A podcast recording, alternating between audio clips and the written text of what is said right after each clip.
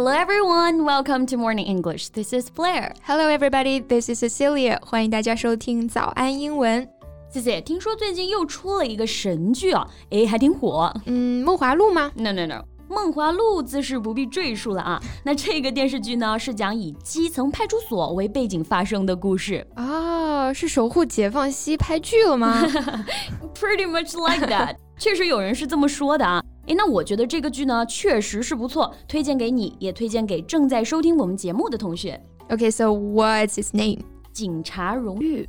Yeah, I think I've heard of it. So let's find out more about the show in today's podcast. 嗯， 那警察荣誉英文翻译应该就是 Police Glory 吧？我觉得没问题啊。不过片方没有采用直译的方式，英文介绍版里面用的是 Ordinary Greatness。Yeah, that's beautiful. Ordinary 表示平凡的，Greatness 这里做名词表示伟大、平凡的伟大。正所谓。智慧源于勤奋，伟大出自平凡。我们都是平凡人，但是警察这份职业注定伟大。Wisdom comes from diligence, and greatness comes from the ordinary. So, what's the show mainly about? Well, the play follows four young police officers who have just joined the police force. At the beginning, they have various imagination about the profession of police. 哦，所以这个剧呢，就是讲四个刚加入警队的年轻警察的故事。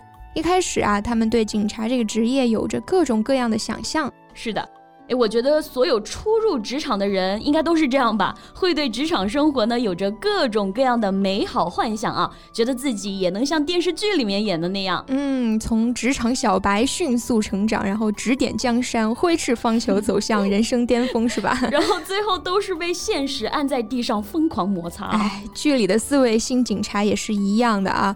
Faced with sharp social contradictions and the new challenges brought to the work of police stations by the media era, they experience confusion and setbacks. 嗯，生词比较多，我们一起来看一看。Contradiction 表示矛盾，相当于 conflict。Sharp social contradiction 就表示尖锐的社会矛盾。面对尖锐的社会矛盾和媒体时代给派出所工作带来的新挑战。 他们也经历了困惑和挫折。对，那这个挫折我们就用到了 setback。For example, she views every setback as a challenge. 她把每次的挫折都看成是个挑战。Under the guidance of words and deeds, the young people withstand the harsh tests and achieves rapid growth. Right. Words and deeds 表示一言一行、言行举止。那在老警察一言一行的引导之下，年轻人呢就经受住了这种严峻的考验，实现了快速的成长。Withstand 在这里是做一个动词。Right, to be strong enough not to be hurt or damaged by extreme conditions, the use of force, etc. 表示 承受、经受住。Right, like the plants were unable to withstand the harsh winter. 这些植物经受不住严冬的考验。嗯，听上去就是一个非常励志的故事了哈。主演大家也不陌生，是的，张若昀和白鹿，卡斯阵容呢还是非常不错的，演技也在线。张若昀呢就饰演新人警察李大为。So what's his role about? Well, as one of the four rookies in 八里河, he placed last on the admission test into the police force. But he's very smart. Exactly. he has a flexible mind and keen observation abilities. 就像每个班级都有那么一个男孩子。 排名永远是倒数，但是人确实非常的机灵聪明。没错啊，而且这种同学好像后来都混得比较好，是不是？你这么一说，好像确实是这样啊。那白鹿演的角色是做什么的呢？Well, ten years ago, her police father died under the knife of the gangsters. So years later, she arrives to the 巴里河 police station where her father worked. 啊，所以就是女承父业的意思哈。嗯，她的父亲也是警察，也在巴里河派出所工作过，最后是牺牲在歹徒的刀下。有这样的背景，那他妈妈应该管他管得很严吧？哎，你怎么知道？She could not get out under the suffocating surveillance of her mother. As a student, she is eager to grow by her own strength and hard work. Suffocating 做形容词呢，可以表示字面意思上的呼吸不过来的。The afternoon heat was suffocating. 下午热得让人透不过气来。对，那它也可以表示令人窒息的、压抑的。 Like when someone is always around me, I'm like suffocating. 如果有人一直在我身边啊，我会觉得窒息。社恐人士很有同感啊！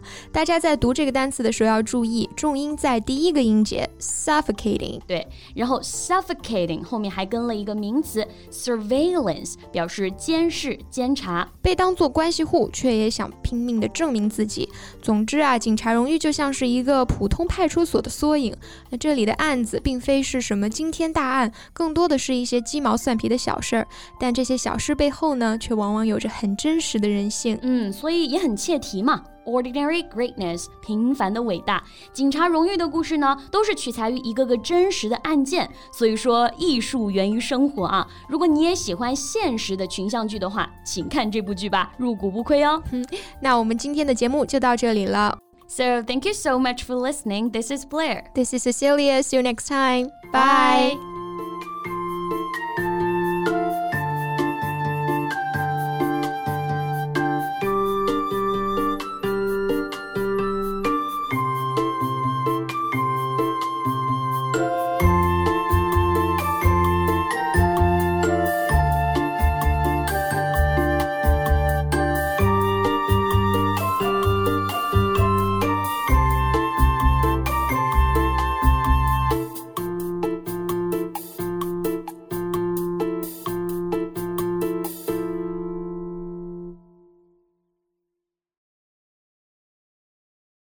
This podcast is from Morning English. 学口语就来早安英文。